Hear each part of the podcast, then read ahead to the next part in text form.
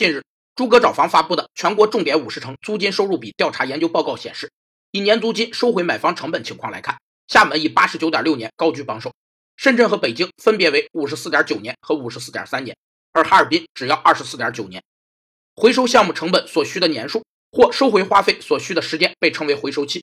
有两类回收期，一类是静态回收期，是指没有考虑货币时间价值。直接用未来现金净流量累积到原始投资数额时所经历的时间作为回收期。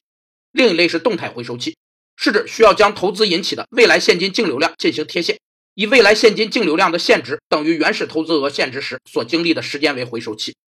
静态回收期和动态回收期还有一个共同局限，就是他们计算回收期时只考虑了未来现金净流量小于和等于原始投资额的部分，没有考虑超过原始投资额的部分。